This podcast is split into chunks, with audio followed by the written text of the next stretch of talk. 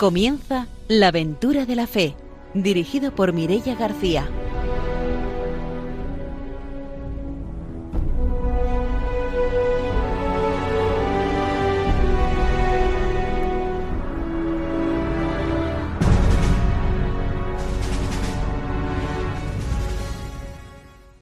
Buenas noches, bienvenidos a un nuevo programa de la Aventura de la Fe. Estamos en Radio María y vamos a empezar una nueva aventura misionera. Está con nosotros el Padre Arturo García. Buenas noches.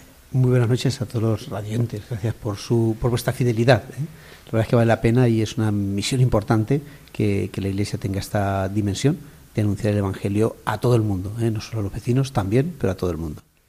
Y está también con nosotros Ramiro Fauli. Buenas noches. Buenas noches. Yo voy a mandar un saludo, como siempre, a Lucía, que es de Onil, a Benito y a Jesús, que son de Cáceres, y ellos, bueno, pues, eh, irán a Honduras en eh, unos meses, en cuanto se terminen de preparar los visados y esto. Entonces, desde aquí un saludo a sus familias y que vayan preparando su, su despedida, porque se van como misioneros laicos por tres, por tres años.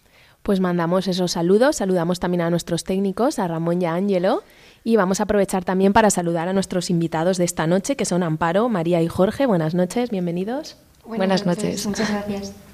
Ellos después de la formación y de las noticias nos hablarán de una experiencia misionera que han vivido en Kenia y nos hablarán también del grupo Hakuna al que pertenecen. Ahora ya empezamos el programa y nos vamos con la formación misionera.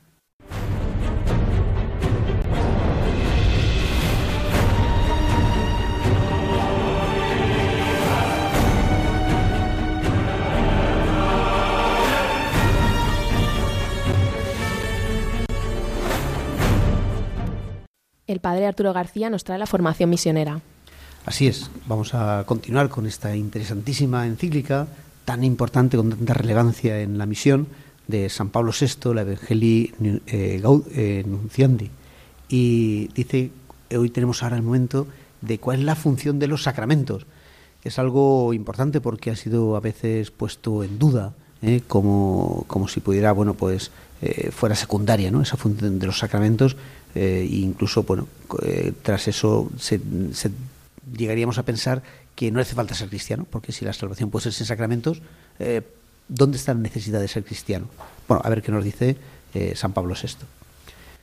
Sin embargo, nunca se insistirá bastante en el hecho de que la evangelización no se agota con la predicación y la enseñanza de una doctrina, porque aquella debe conducir a la vida, la vida natural a la que da un sentido nuevo gracias a las perspectivas perspectivas evangélicas que le abre, a la vida sobrenatural, que no es una negación, sino purificación y elevación de la vida natural.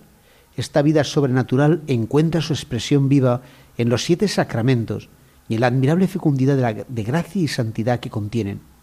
La evangelización despliega de este modo toda su riqueza cuando realiza la unión más íntima o mejor, una intercomunicación jamás interrumpida entre la palabra y los sacramentos en un cierto sentido es un equívoco oponer, como se hace a veces, la evangelización a la sacramentalización, porque es seguro que si los sacramentos se administran sin darles un sólido apoyo de catequesis sacramental y de catequesis global, se acabaría por quitarle gran parte de su eficacia. La finalidad de la evangelización es precisamente la de educar en la fe de tal manera que conduzca a cada cristiano a vivir, no a recibir de modo pasivo o apático los sacramentos como verdaderos sacramentos de la fe. Los sacramentos es un encuentro con Cristo, ¿no? Entonces, si no hay un encuentro con Cristo, ¿de qué nos serviría saber mucho de Cristo? También te encuentras con Cristo en la palabra, pero no es la misma manera, ¿no? Si la evangelización fuera solo eh, anunciar el Evangelio y no y los privásemos de los sacramentos, sería, no sé, como un gran pelagianismo, ¿no? Es decir, como poner toda la fuerza en lo que hacemos nosotros los hombres y olvidarnos de la gracia, de lo que Dios nos da gratis. Entonces, el sacramento representa eso, es decir, cómo eh, es el cambio, ¿no? Creo yo, entre del judaísmo al cristianismo de que ya no eh, te salvas tú pues porque tienes un conocimiento y tienes una moral y una vida, sino que es Dios el que te salva gratis eh, gracias a los sacramentos.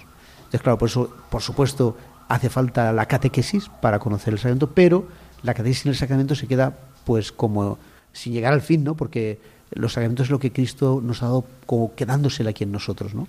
Es decir, al mundo entero anuncia el Evangelio a los que crean y se conviertan, bautizarles. Porque, porque tú te crees y, te conviertes lo que haces tú, pero es mucho menos de lo que hace Dios. Dios es el que te salva. Si no habría hecho falta que Cristo hubiera venido al mundo, no haría falta que Cristo se hubiera encarnado, porque podríamos seguir siendo judíos y, bueno, y seguir salvándonos y no hiciera falta los sacramentos, si no hiciese falta que Jesús hubiera muerto por nosotros, que lo que recibimos, eh, lo que se nos aplica esa salvación por los sacramentos, pues eh, no tendría sentido. ¿no? Y hoy quizá hace falta, de hecho el Papa, en el anuncio que hizo eh, muy cortito, ¿no? para el mes misionero extraordinario, dijo eso, dice, el bautismo sigue siendo algo imprescindible en la evangelización cristiana.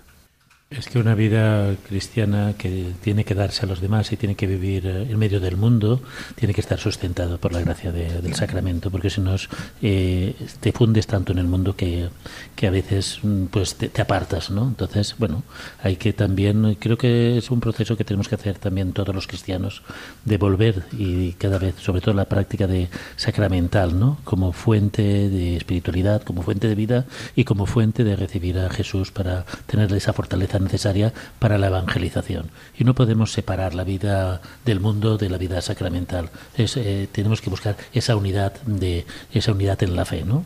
Eh, a veces hay tendencias de quererla separar yo creo que bueno el mismo Jesús a lo largo de su vida hizo de su vida y de sus gestos verdaderos sacramentos para ayudar a las personas a que tuvieran esa gracia y esa gratuidad de la gracia que nos, nos infunde el Padre a cada uno de nosotros a recibir el sacramento. Pues cerramos aquí nuestra formación misionera de hoy, nos vamos ya con las noticias.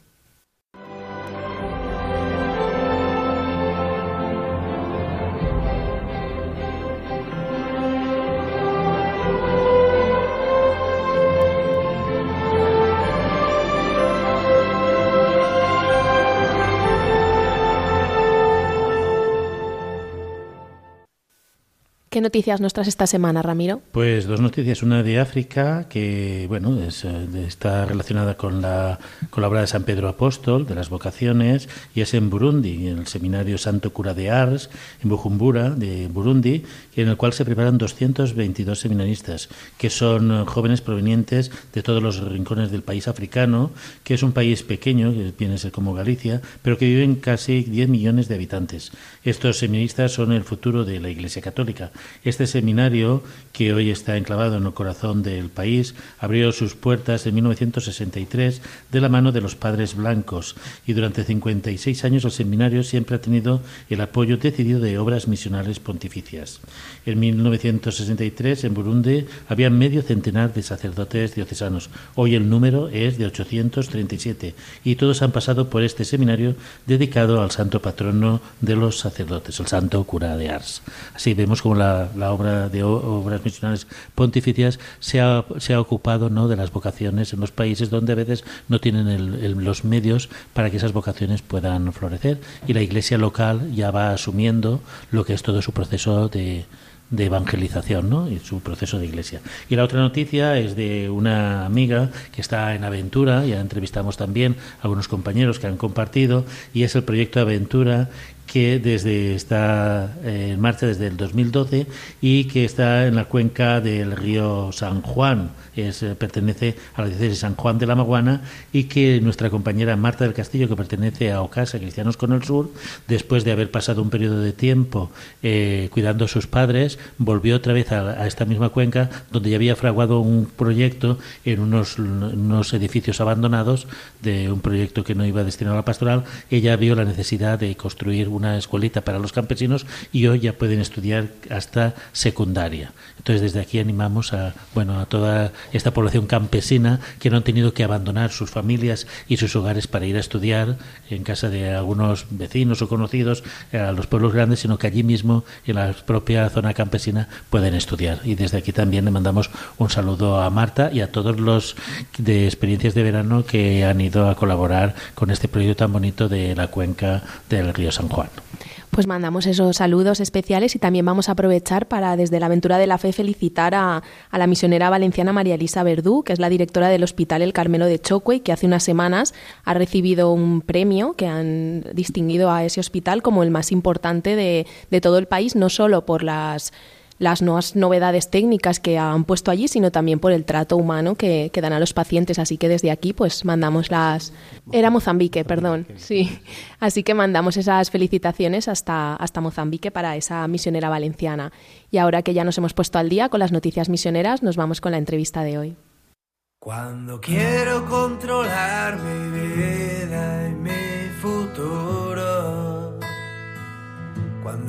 pongo nervioso, porque no sé bien qué va a pasar, cuando dejo que los miedos se apoderen de mi alma sea finquen en mi corazón. Soy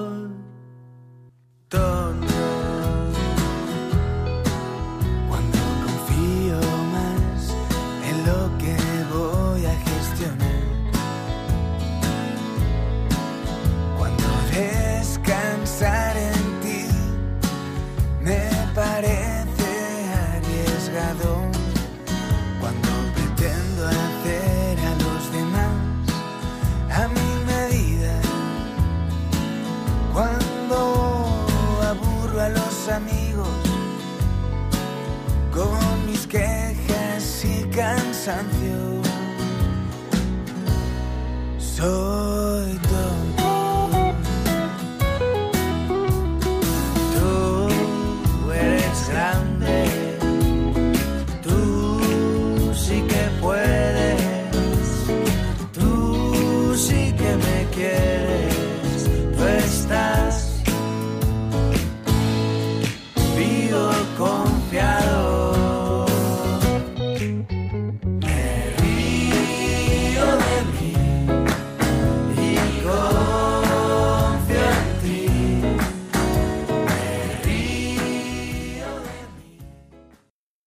Tenemos esta noche aquí con nosotros a Amparo, a María y a Jorge, que son tres jóvenes del grupo Hakuna de Valencia. Buenas noches, otra vez, bienvenidos. Muchas Buenas noches, gracias. Muchas gracias. Ah, En el caso de Amparo y María han vivido una experiencia misionera este verano en Kenia, pero antes de empezar a hablar de esa experiencia de misión, nos gustaría que os presentarais y que nos contarais algo de vosotros. Bueno, yo soy María, eh, formo parte del grupo Hakuna. Estoy en la parte de universitarios porque nos dividimos más o menos por edades, por la formación y, y demás. Y nada, acabo la carrera y estoy haciendo un máster. Bueno, en mi caso yo eh, soy Amparo. Eh, estoy en la parte no de universitarios ya, sino de profesionales, porque estoy ya mm, a puertas de- del mundo laboral. Eh, entonces, como dice María, por la formación, los temas que tratamos, etcétera, cada etapa de vida como que mm, en Hakuna se enfoca de, de una manera distinta, ¿no? Y eh, bueno, la carrera que yo estoy acabando es Turismo y Administración y Dirección de Empresas, aquí en Valencia. Bueno, buenas noches. Eh, muchas gracias antes que nada por invitarnos hoy. Y nada, yo soy Jorge, eh, estoy en la parte de universitarios junto con María. Y aparte de universitarios está profesionales, como bien adelantado mi compañera Amparo. Yo estudio turismo y ADE también, termino este año y a partir de ahí a ver qué pasa después. Y para los que no conocen lo que es el grupo Hakuna, ¿nos podéis explicar un poco en qué consiste? Pues Hakuna eh, es un grupo de jóvenes que, que vivimos la alegría de Jesucristo ¿no? en nuestro día a día. Entonces, lo que nos caracteriza es que, que nos nutrimos como de, de esa sed que tenemos de Cristo, sobre todo todos los lunes eh, en hora santa, hacemos una hora santa todos los lunes, y, y toda esa alegría que, que- y todo ese amor que gratuitamente nosotros recibimos de Él, nos, nos resulta egoísta quedárnoslo para nosotros, ¿no? Entonces, pues intentamos vivir nuestro día a día en las pequeñas cosas, pues con toda el alma y con cara de resucitados, con mucha felicidad. Yo voy a hacer una pregunta así medio indiscreta, pero que estará a lo mejor en la mente de, de muchos que, oyentes, ¿no? A mí me resulta muy extraño, ¿no? Que me diga que un grupo de jóvenes se reúne todos los lunes a hacer una hora santa, ¿no?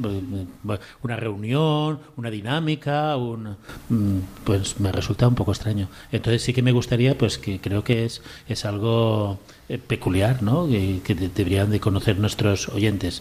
Eh, ¿Cómo os congregáis? ¿Cómo es eso de, eh, de, hacer una hora santa? Porque yo digo, vamos a hacer una hora santa y estoy solo. Digo, en una convocatoria estoy solo. Lo primero que piensa todo el mundo cuando una hora santa, no viene ningún joven. Entonces, ¿de dónde partís o cómo lo hacéis? Bueno, la verdad es que en Valencia empezamos poquísimos. Yo creo que éramos al principio, las primeras horas santas, lo que tú dices, éramos 20 personas.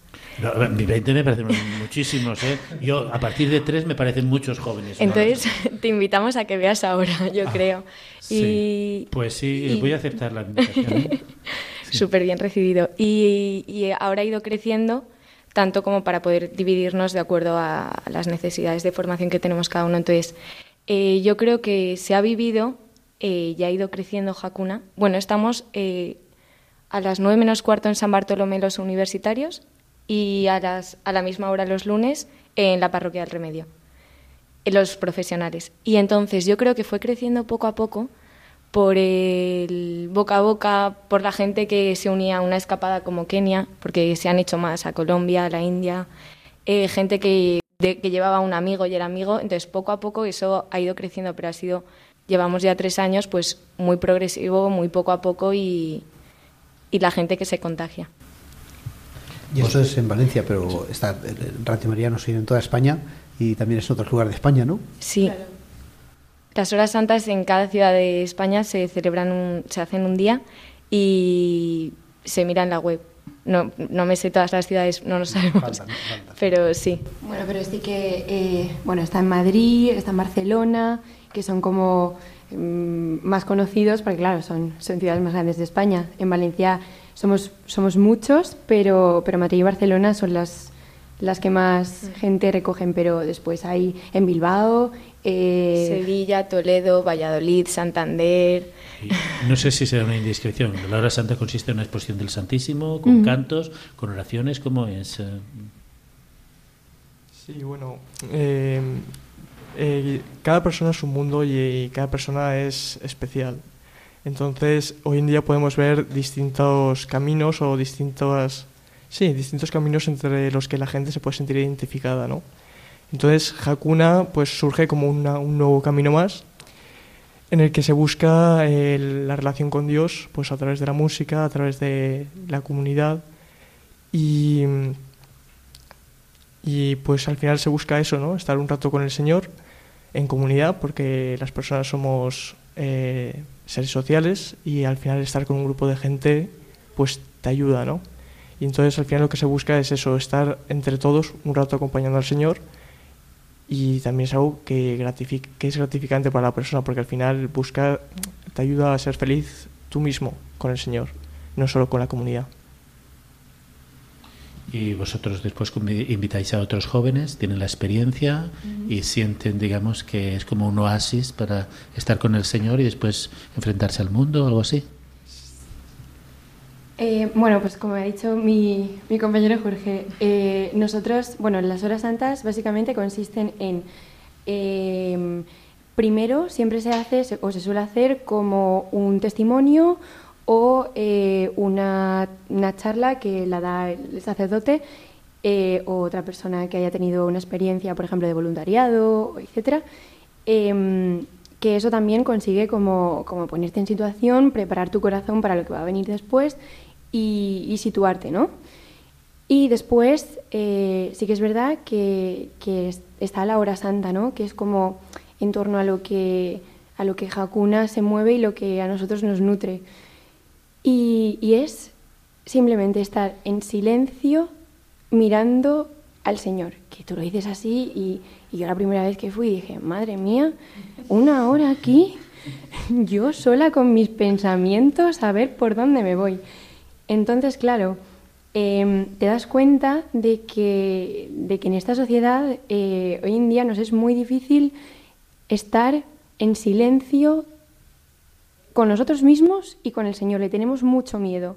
Mm, es un, un, frenético de no parar. Esto, lo otro, la universidad, eh, ahora casa, ahora clases de inglés, ahora mm, nos llenamos la vida con, con y no, no sabemos parar y, dedicar esos momentos ¿no? a, a, nuestra fe, a nuestro a recogimiento. ¿no? Entonces, eh, una vez tú tienes esa experiencia de que estás tú mm, solo mirando al Señor y estás abierto totalmente a lo que Él te diga, escuchando, porque es un diálogo al fin y al cabo, es, es completamente enriquecedor. Y por lo menos yo lo necesito cada lunes para, para empezar mi semana con esa fuerza que, que yo, misma me, no me reconozco, digo, amparo, pero sí, que ha cambiado, has entrado a la iglesia y has salido y eres otra, eres otra. Y eso, pues como decía también María, se transmite, esa alegría se transmite siempre. De hecho, en Hakuna tenemos una canción que es como Llevaré tu misericordia a la universidad, entrar en el corazón de cada amigo. Mm, al final eso siempre, yo creo que, que es el mejor testimonio que puedes dar. Y después tenéis una parte, digamos, de apostolado y vais a otros países o aquí también tenéis eh, algunas acciones de apostolado como em, bueno lo que lo que hacemos eh, aquí por ejemplo en Valencia eh, tenemos lo que lo que en Jacuna llamamos compartiriados no compartiriados eh, Tenéis un vocabulario, digamos, propio del grupo, ¿no? sí, puede sonar algo raro. No, pero está bien. A mí me, gusta, sí, me, gusta. Es como el Papa, el Papa Francisco, ¿no? Que te, inventa una palabra, pero te, hace gracia y se te queda, ¿no? Pues claro. y todos los grupos tienen también su... Sí, tienen su jerga, sí. Sí, está bien, eso, eso es peculiar. y además cuando te preguntan, ya, ya tienes como el el ahí de, genera intriga. A mí me ha generado intriga, ¿no? Curiosidad por, por, saber qué es. ¿Compartiriados es? Compartiriados, exacto. Muy bien, a ver si me lo aprendo. eh, y bueno, se, con los compartiriados es un poco eh, lo que nosotros definiríamos como tradicionalmente como voluntariado, ¿no? Pero desde Hakuna, pues nos hemos dado cuenta que lo que queremos es trascender un poco de ese concepto de voluntariado que muchas veces se tiene como eh, voy a calmar mi conciencia mm, limosnando o dando lo que me sobra al otro, ¿no? Como que se utiliza eso. Entonces nosotros desde Hakuna lo que queremos es superar ese concepto y decir, oye, mira, es que lo que nosotros hacemos es compartiriado, es que yo comparto todo lo que yo soy y todo lo que yo tengo, aunque sea poco, contigo, pero estoy abierto también a dejarme lavar los pies por ti, en sentido metafórico, ¿no? A decir, es que yo también quiero que tú compartas todo lo que tú tienes y todo lo que tú eres conmigo. Y es ese, ese, ese intercambio el que, el que nos mueve. ¿no? Y aquí en Valencia eh, el compartiriado que tenemos es uno que hacemos en Sagunto eh, con personas inmigrantes que provienen de, de, África. Entonces también un poco mm, ligando con lo de Kenia que, que hicimos este verano, como que nos sirve también un poco para ir eso, puliendo y preparando nuestro corazón para una vez allí en Kenia, pues saber, saber cómo entregarnos. Y vosotros, eh, justo antes, habéis ido pues, a Kenia, ¿no? Entonces, bueno, por contar un poco a lo mejor no esa experiencia de Kenia, de lo que habéis allí, por qué habéis ido, tener un poco eh, cómo habéis vivido ese ambiente, ¿no? A lo mejor otros han querido ir, igual no han podido, ¿eh? como a lo mejor pues Jorge, ¿verdad? Que igual no, pero también esa ilusión de ir o qué es lo que eh, qué habéis hecho allí, en fin, cuál es vuestra intención, qué habéis visto. Bueno, creo que, cada historia va a ser un poco un mundo, pero eh, cuando tú hablas con la gente, con los, con los grupos, o sea, con las, los jóvenes que habían venido con nosotros, eh, muchos era como fruto de la casualidad o he acabado aquí, me ha llamado mi prima, pero yo creo que todos nos unía como un poco esa sed de llega el mes de julio, verano, ¿qué, quiero hacer con mi tiempo? ¿Dónde lo voy a invertir? Todo lo que he ganado, o sea, tengo la suerte de poder ir a la universidad, me la están pagando mis padres o me la estoy pagando yo. Eh, salgo un montón, o sea, ya todo lo hago. ¿Qué hago con mi mes de julio? Entonces, esa sed de darme, esa sed de todo que hemos recibido, pero como que lo tienes que sacar hacia afuera, yo creo que es lo que lleva a, tantos jóvenes, porque éramos 200, 200 personas. que nos dividimos entre dos ciudades de Kenia. Eh, para ir a ayudar. Y bueno, luego cada peculiaridad. Y la verdad es que yo creo que para todo el mundo fue una pasada. Y, sobre todo el ambiente que se crea, la gente que a veces tienes un poco de prejuicios o, o madre mía, no voy a saber ayudar o es una realidad tan distinta, tan dura y te ves como invadido por, por, unas ganas de ayudar, ves a otra persona ayudando con tanta emoción, tanta sonrisa, es como que se está contagiando ahí magia o Dios, vaya, y, y es una pasada. ¿Y qué hacíais allí? ¿En qué proyectos colaborabais? Pues bueno, lo que yo separaría como un poco en dos partes lo que, lo que hacíamos allí en Kenia, ¿no? Por una parte, eh, personalmente nosotros pues nos preparábamos cada día, por ejemplo, teníamos eh, hora santa y misa diaria. Eh, pues como ha dicho eh, don Arturo, los sacramentos son muy importantes, entonces pues también teníamos oportunidad de confesarnos, de, vivir también esos sacramentos, ¿no? retiro espiritual, hablábamos en grupos como los primeros cristianos de, temas pues que nos, nos invadían a nosotros como como, como jóvenes de, dentro de la iglesia y cogíamos todas esas fuerzas ¿no? para después pues entregarlas o entregar eso que, que mm, gratis se nos ha dado, gratis, gratis lo entregamos. ¿no? De hecho yo eh, creo que lo, que lo que me llevo de Kenia dentro de tantas y tantas lecciones es eh, la gratuidad eh, en confronto, en, en, relación a que yo creo que hoy en día eh, es muy difícil darse gratuitamente, siendo que estamos un poco sumergidos en un mundo donde, donde se le ve siempre la utilidad ya no solo a las cosas, sino a las personas. Si no, siempre buscas a, o se suele buscar a una persona con, con una intención de, oye, necesito esto, necesito lo otro, ¿no? Entonces, de Kenia me llevo la gratuidad de, entregarse, porque sí, gratuitamente. Em, también en, los compartiriados, como, como me decías, nosotros hacíamos compartiriados cada semana, íbamos cambiando. Entonces hicimos con eh, niños eh, huérfanos en un centro de, que los, los recogía y los ayudaba. Eh, también con niños con disfuncionalidad eh, física y también intelectual, con enfermedades eh, psicológicas, que allí en Kenia, eh, en países africanos, aún tienen ese, ese estigma social de que, claro, si, si, nace un niño de estas características en, en una familia, se piensa pues que ha sido un pecado de la madre o que, que, alguien lo ha hecho mal en la familia, ¿no? Entonces se les, se les excluye y se les aparta y es muy difícil es muy difícil tratarlo allí. Aquí, gracias a Dios, pues estamos cada vez más concienciados, pero allí es difícil. Y, bueno, pues eso, yo separaría entre lo que a nosotros nos nutre, que es eh, misa diaria, hora santa, el estar, el estar allí, tener a Dios presente en nuestra vida, también allí, y, pues sentirnos un poco, ver cuáles son las coordenadas y cuáles son los puntos cardinales de, nuestra vida, ¿no? Eh, con Dios y después el, entregarnos de manera gratuita, gratuitamente, gratuidad. Allí propiamente vosotros estabais con alguna parroquia, alguna congregación, estabais vinculados a algún grupo. Eh, sí, estaba con nosotros Father Jonas, que la verdad era una pasada de hombre, y es el que puso un poco en contacto a los sitios, bueno, a los orfanatos, a las escuelas con más necesidades de alrededor de nuestra zona con nosotros. O sea, la idea siempre es llegar a donde no está llegando nadie o a los que más nos necesitan, nos parezca lo que nos parezca a nosotros al principio, donde más nos necesiten, donde, hasta donde llegaría Cristo, poder llegar nosotros.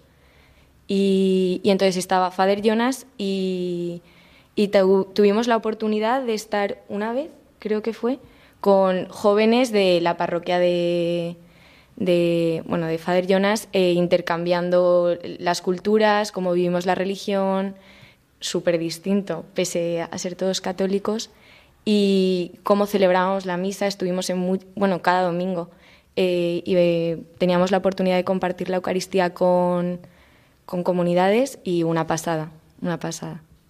Eh, es peculiar siempre que hablamos del tema de las Eucaristías de África, ¿no? A nosotros nos resulta como muy folclórico, ¿no? Y muy... eh, ¿Cómo se vive la, Eucaristía en, un país africano y cuando estamos acostumbrados a vivirla de, otra manera? Pero sabemos que es el mismo, el mismo sacrificio que se está ofreciendo, ¿no? El mismo, sacramento. Pues la verdad es que eh, se vive con muchísima alegría, mucha, mucha alegría. De, ellos sacan, sacan el Evangelio y todos son bailes, cantos, todo es, todo es mucha, mucha alegría, ¿no? Se, se siente como, como realmente Dios está, está muy presente y, ellos lo tienen muy presente también a la hora de acogernos, por ejemplo, en, en las, en las misas a las que nosotros asistíamos siempre tenían un sitio guardado para nosotros, siempre la acogida era muy, muy buena, muy gratificante, siempre con una sonrisa. Mm, Entonces creo que eso también es algo que, volviendo a la realidad de, nosotros, que es aquí en, en, Valencia, y a la realidad de la Iglesia pues, en Europa, o, eh, debemos de un poco tomar, tomar ese ejemplo, ¿no? De decir, jolín, ¿realmente estoy siendo consciente de, de, a lo que voy a la iglesia o voy por tradición, me siento, escucho y me voy a casa? Eh, ¿Realmente soy consciente de que es brutal que, que, Dios se esté encarnando cada domingo, cada día? De hecho, eh, en, en, la hostia y en la Eucaristía es que es, es razón para, para ponernos todos a bailar y a cantar. Nos vamos a ir a hacer una pausa, volvemos en unos minutos para seguir conociendo el testimonio misionero.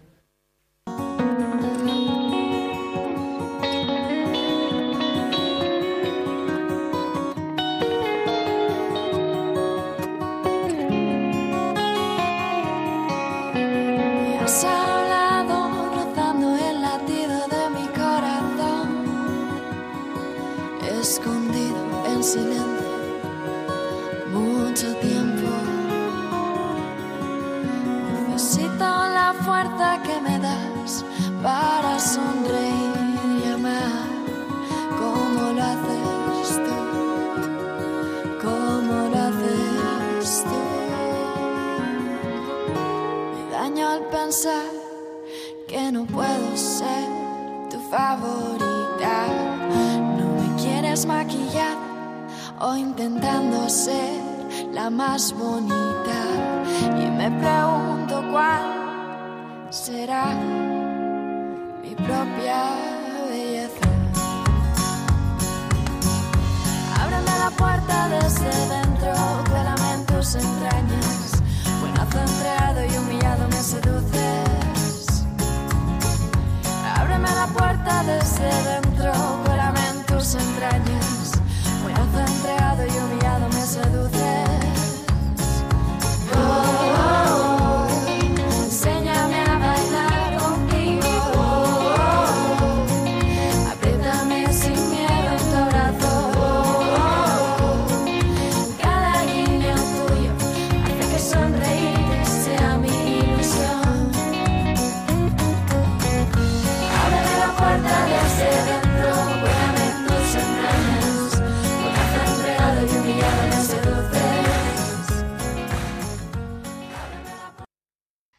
Estamos en Radio María, en la aventura de la fe, con Amparo, con María y con Jorge, tres jóvenes del grupo Jacuna de Valencia que están compartiendo con nosotros su testimonio misionero.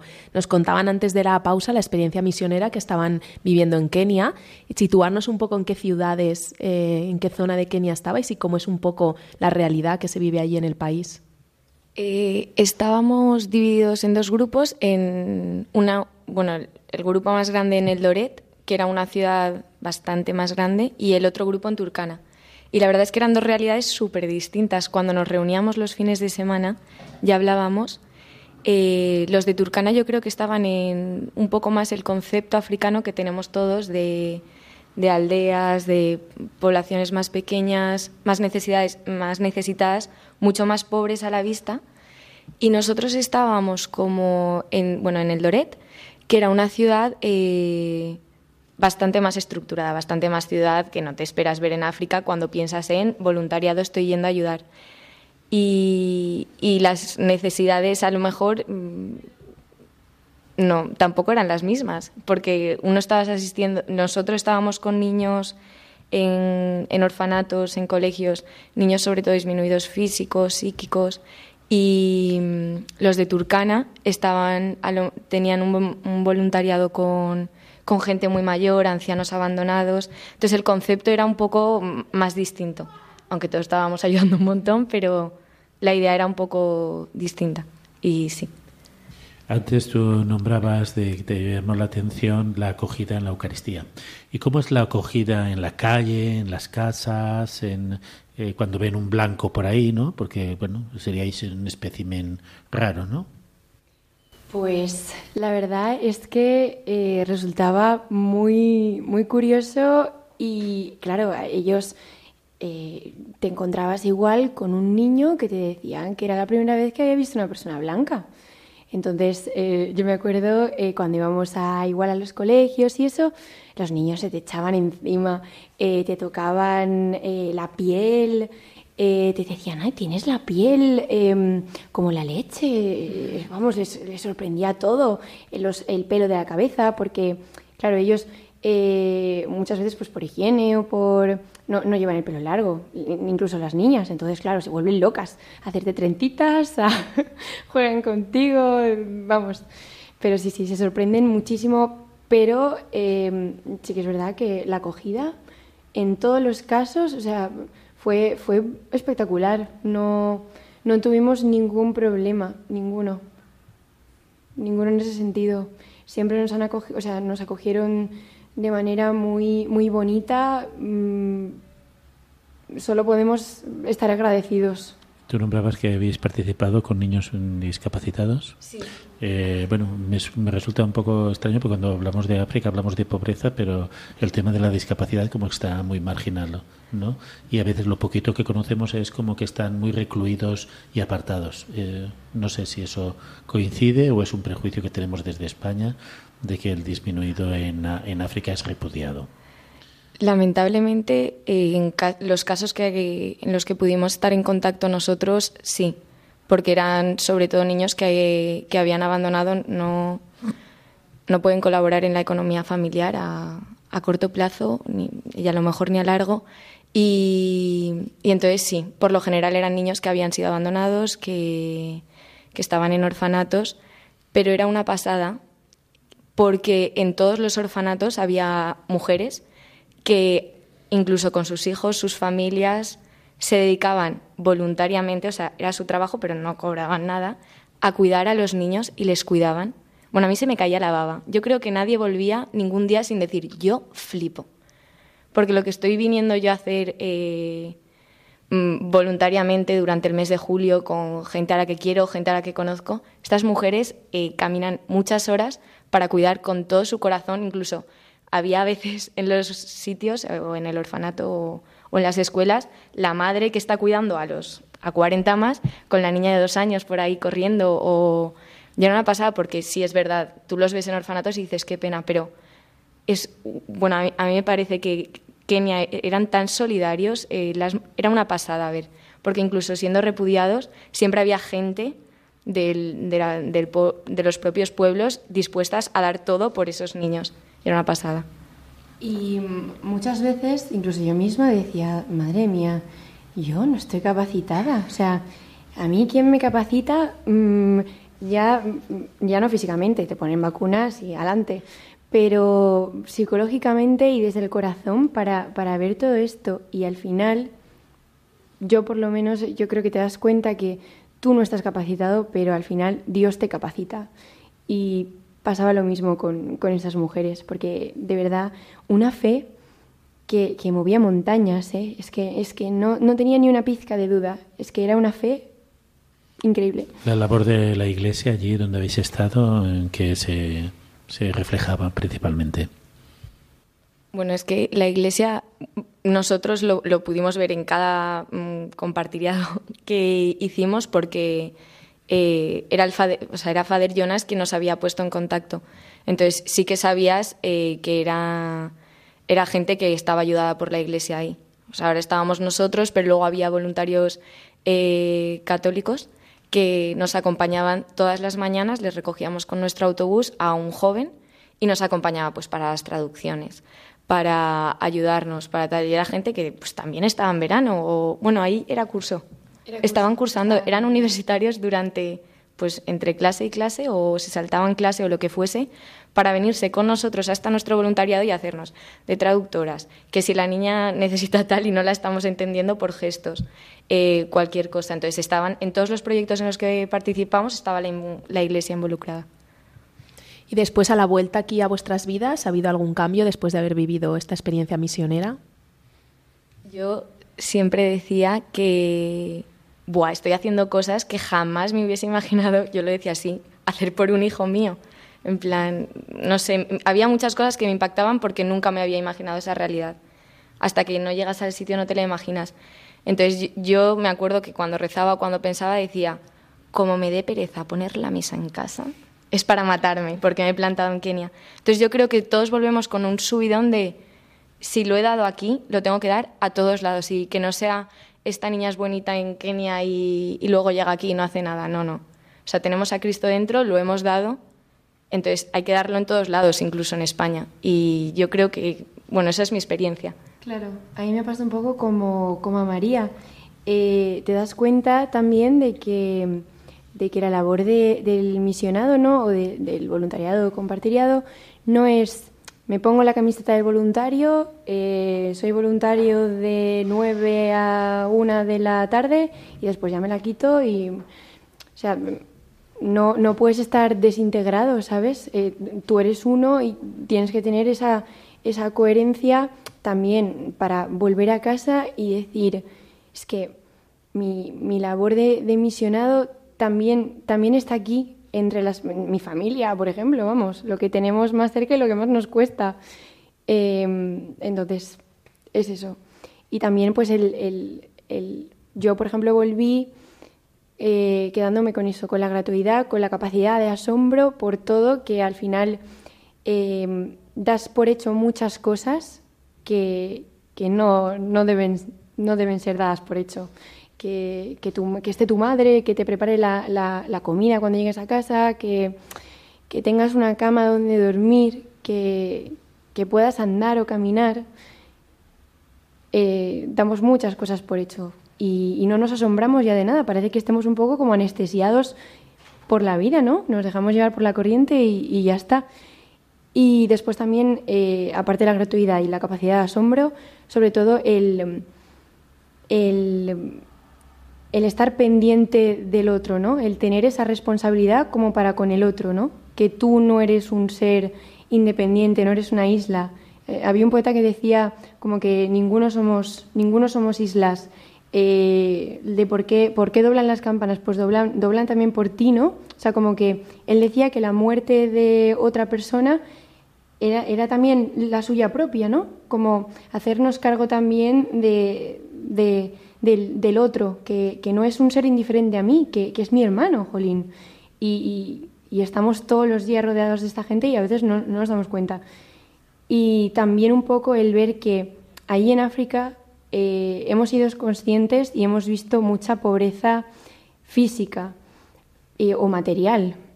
Pero después yo misma me interrogaba y decía, Amparo, ¿no será que tú también eres muy pobre a nivel espiritual muchas veces y no, y no, te das cuenta porque pones tu corazón en cosas que, que, no, que no valen la pena y te hacen más pobre. Entonces, pues todo esto te lo llevas a casa. Bueno, nosotros siempre partimos de que los pobres no se evangelizan, ¿no? No se claro sí. la presencia de Dios, ¿no? Y eso ha influido. Eh, vosotros eh, también, después que venís aquí, compartís con vuestro grupo vuestra experiencia, la dais a conocer, participáis en las horas santas como testimonio o de lo que ha, lo que ha significado, ¿no? Ese paso también de, de, de, del Señor a través de, la experiencia con los pobres, a los demás compañeros, ¿cómo lo hacéis? Bueno, es un poco inevitable volver y no hablar de África porque todo te impacta. O sea, yo flipaba con ver una cebra. Quiero, para que os pongáis en tesitura, era todo impresionante. O sea, todos los días te llenaban el corazón que decías, ¡buah! Pero entonces vuelves y tienes muchísimas ganas de contar. Pero sobre todo vuelves tan distinto y a lo mejor sobre todo los amigos que te ven de verano en verano, que son los que te encuentras en agosto.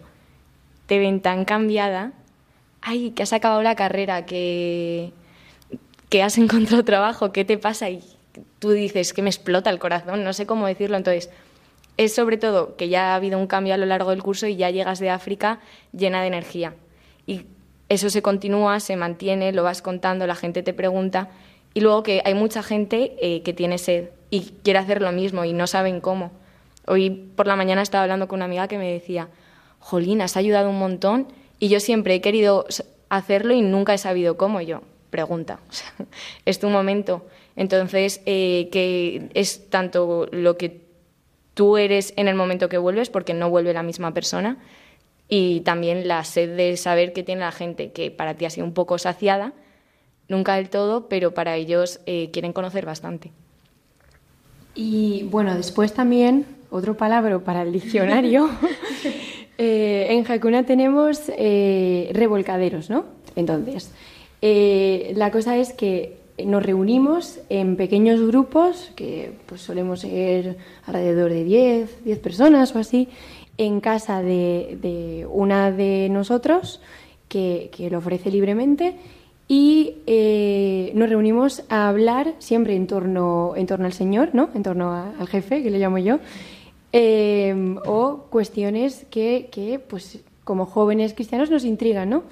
Y, entonces ahí también, en, esos pequeña, en esa pequeña comunidad que, o familia que creamos, nos revolcamos, por esa palabra, en esa, en esa idea eh, a partir de lo que siente cada uno, ¿no? Y pues ahí también pues es un espacio en el que nosotros podemos compartir y enriquecernos los unos de los otros acerca de pues eh, voluntariado de o compartiriado de África eh, otros temas como puede ser, ahora que se acerca la Navidad, pues la Navidad, el consumismo, la humildad, temas que, realmente pues, pues nos interesa.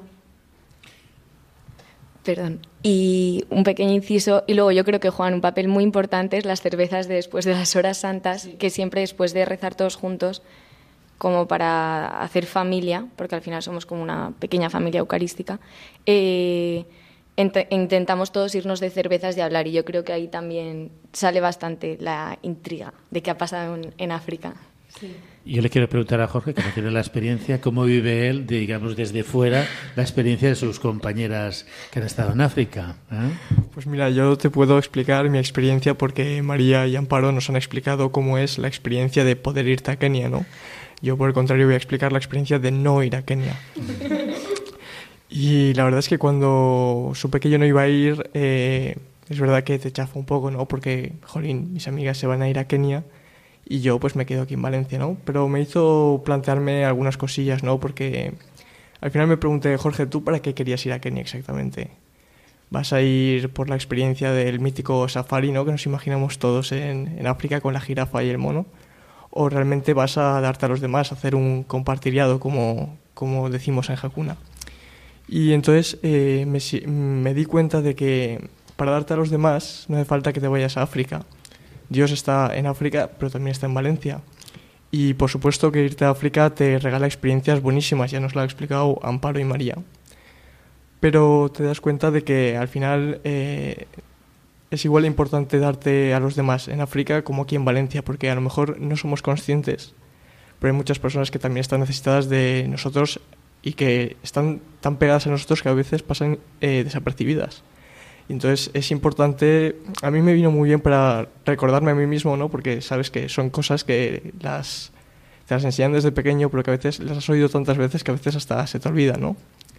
Entonces, pues eh, me sirvió para darme cuenta de que eh, darte a los demás no hace falta que te vayas tan lejos para, para poder ayudar a los demás, básicamente. Bueno, a mí me gustaría, pues, que ya estamos llegando al final, un poco esta experiencia de África, ¿no? Si tenéis planteado compartir otras nuevas experiencias, o cuál sería, digamos, la, el punto neurálgico o punto de inflexión que ha significado esta experiencia para nuevos proyectos, nuevas cosas. Bueno, yo creo que Hemos vuelto con muchas ganas al compartiriado que tenemos la oportunidad de realizar todos los domingos. Yo por temas no puedo ir tanto, pero vamos, Amparo eh, nos está perdiendo un domingo. Y, y yo creo que eso, que hemos vuelto ya todos con muchas ganas de, jolín, lo puedo hacer fuera y como dice Jorge, en casa también te necesitan. Totalmente. Mm, Bueno, como, como he comentado antes, nosotros aquí en Valencia sí que continuamos con esa labor, ¿no? A través del compartiriado con, con los inmigrantes en Sagunto, que es una labor preciosa y al fin y al cabo, a mí la gente cuando me pregunta, oye, Amparo, tal, quiero ir al compartiriado, ¿qué hacéis? Claro, eh, yo no sé muy bien cómo contarles porque es algo tan que, que cuando yo lo cuento puede sonar tan insignificante, pero que a la vez ellos lo viven como algo tan necesario y tan importante que es el acompañamiento. Nosotros llegamos, les saludamos, les preguntamos qué tal la semana, qué necesitan, eh, qué tal su familia, que nos cuenten su historia, que tomamos té con ellos. Som- somos una familia, o sea, no, y muchas veces esos prejuicios o, barreras mentales que nosotros nos creamos te las derrumban, pero vamos, de, de- un porrazo. Y bueno, pues continuamos también aquí. Y después sí que es verdad que, eh, bueno, en Hakuna siempre aprovechamos los veranos como eso, mm, un tiempo libre que nosotros tenemos. Jolín, ¿por qué no dedicárselo a, a Dios, que, es, vamos, nuestro, nuestro guía, lo es todo para nosotros? Entonces, cada verano eh, salen distintos compartiriados. Por ejemplo, este, este verano que hicimos nosotros Kenia, salió también uno en Malawi, eh, Ghana, eh, en varios, varias ciudades y, y sitios del mundo. Y claro, queremos, queremos continuar haciendo esto porque sabemos que, que vamos, es, nos viene, viene genial y, y es, es muy bonito dedicar tu tiempo libre a los demás.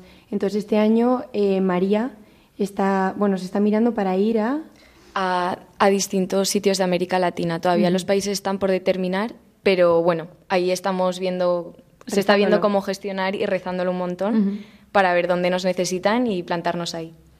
¿Qué hacéis? ¿Os ponéis en contacto con algún sacerdote, con alguna asociación? con Eh, pues o personas que les gustaría conectar con Hakuna o empezar Hakuna o, o conocer Hakuna que se ponen en contacto con nosotros o hasta ahora que Hakuna no, no estaba, no sé cómo decirlo, no se conocía tanto en otros lugares del mundo, se acudía a las necesidades, países que por el boca a boca, "Buah, pues en Kenia se necesita no sé qué, pues ahí vamos. Y para terminar ya nuestro programa, si hay algún joven que nos está escuchando y quiere unirse a Hakuna, ¿qué tiene que hacer? Pues estar está súper acogido. Nosotros aquí, bueno, mm, lo hemos dicho, estamos en muchas ciudades de, de España y siempre, siempre, siempre estamos abiertos a que venga, venga quien sea, sea cristiano, no sea cristiano. Eh, muchas veces yo me he encontrado con gente que, que ha venido eh, sin, sin siquiera ser cristiano, porque le resultaba eso curioso y tal, y, a la salida te dice, ¡buah, está en paz! vamos, eh, mi hora de meditación. Y dices, bueno, pues genial, oye. Entonces todo el mundo está invitado. En cada ciudad pues tiene, las horas santas son en un día, aquí en Valencia son los lunes. No lo sé, depende de la ciudad. Entonces, depende de la ciudad de la que sea el joven, que mire en la web, ahí salen los carteles de horas santas y si quiere ponerse en contacto con alguien, hay número de contactos según tu grupo. Si eres universitario, profesional, las necesidades que tengas o quieres unirte solo al compartiriado tal, está desglosado por ciudades eh, a quien tienes que hablar o, o plantarte en la hora santa y ya está, que va a estar llena de jóvenes. y nada, la web eso, www.bijacuna.com. Pues animamos, si hay algún joven que se quiere unir, que entre en la página web y ahí tiene toda la información. Terminamos ya el programa. Muchas gracias a los tres por haber compartido vuestro testimonio con nosotros. A vosotros. La aventura de la fe volvemos dentro de 15 días. La semana que viene es el turno del programa No tengas miedo. Mientras tanto, recordamos que podéis contactar con nosotros en Twitter, en Facebook y también en el correo electrónico laventuradelafe@radiomaria.es. Buenas noches.